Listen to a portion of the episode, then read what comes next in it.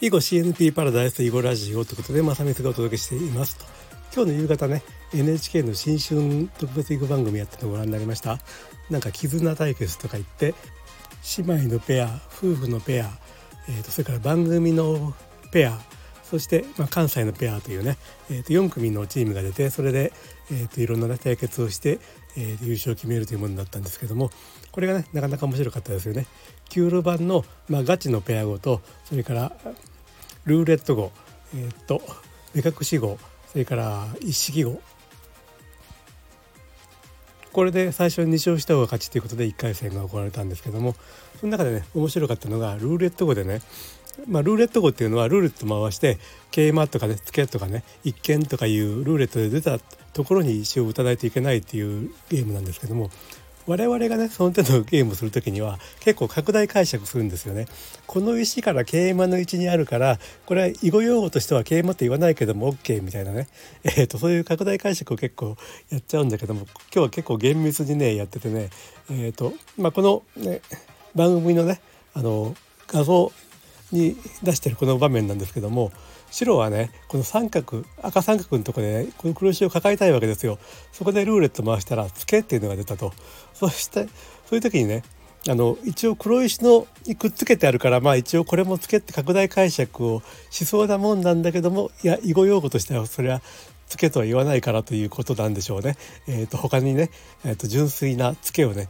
選んでましたね。いやさすが潔いというかプロプロとしてやっぱり、えーと、囲碁用語としてつけてないところにねあの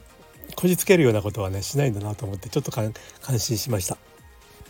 でね4チーム出てた中で、まあ、姉妹夫婦、えー、と同じ番組の出演者ペアで比べてこの関西のね谷口五段と三島初段のペアはちょっと絆が弱いなっていう感じもあったかと思うんですけどもねこれがね私から見ると結構絆があるんですよね。あのお二人ともね私お父さんをよく知ってるというか、えー、とまず谷口五段の方なんですけども私がね、まあ、娘をね関西棋院の囲碁学園というとこに通わしてたんですよね。で谷口五段は、えーと、そこにはいなかったんですけども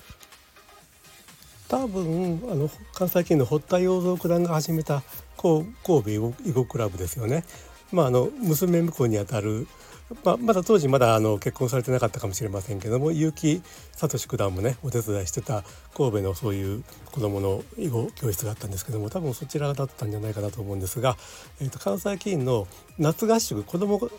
合宿があった時に、まあ、一緒に参加されててお父さんと一緒に参加されてて、まあ、それでねその合宿の場でまあお父さんと何回かお話をしたことが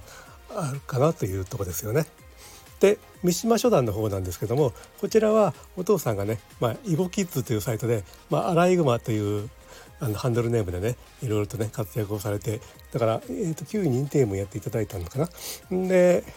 その後にねあの囲碁 SNS ゴクシーっていうのを作った時にもそこであのその響ちゃんってまあ言わせてもらいますけども、まあ、彼女が小学校低学年のぐらいの頃かな。その辺の時のねあの娘さんとの囲碁活動というかねそういう辺を SNS 日記にね書いていただいたかなということもありましてえ、っと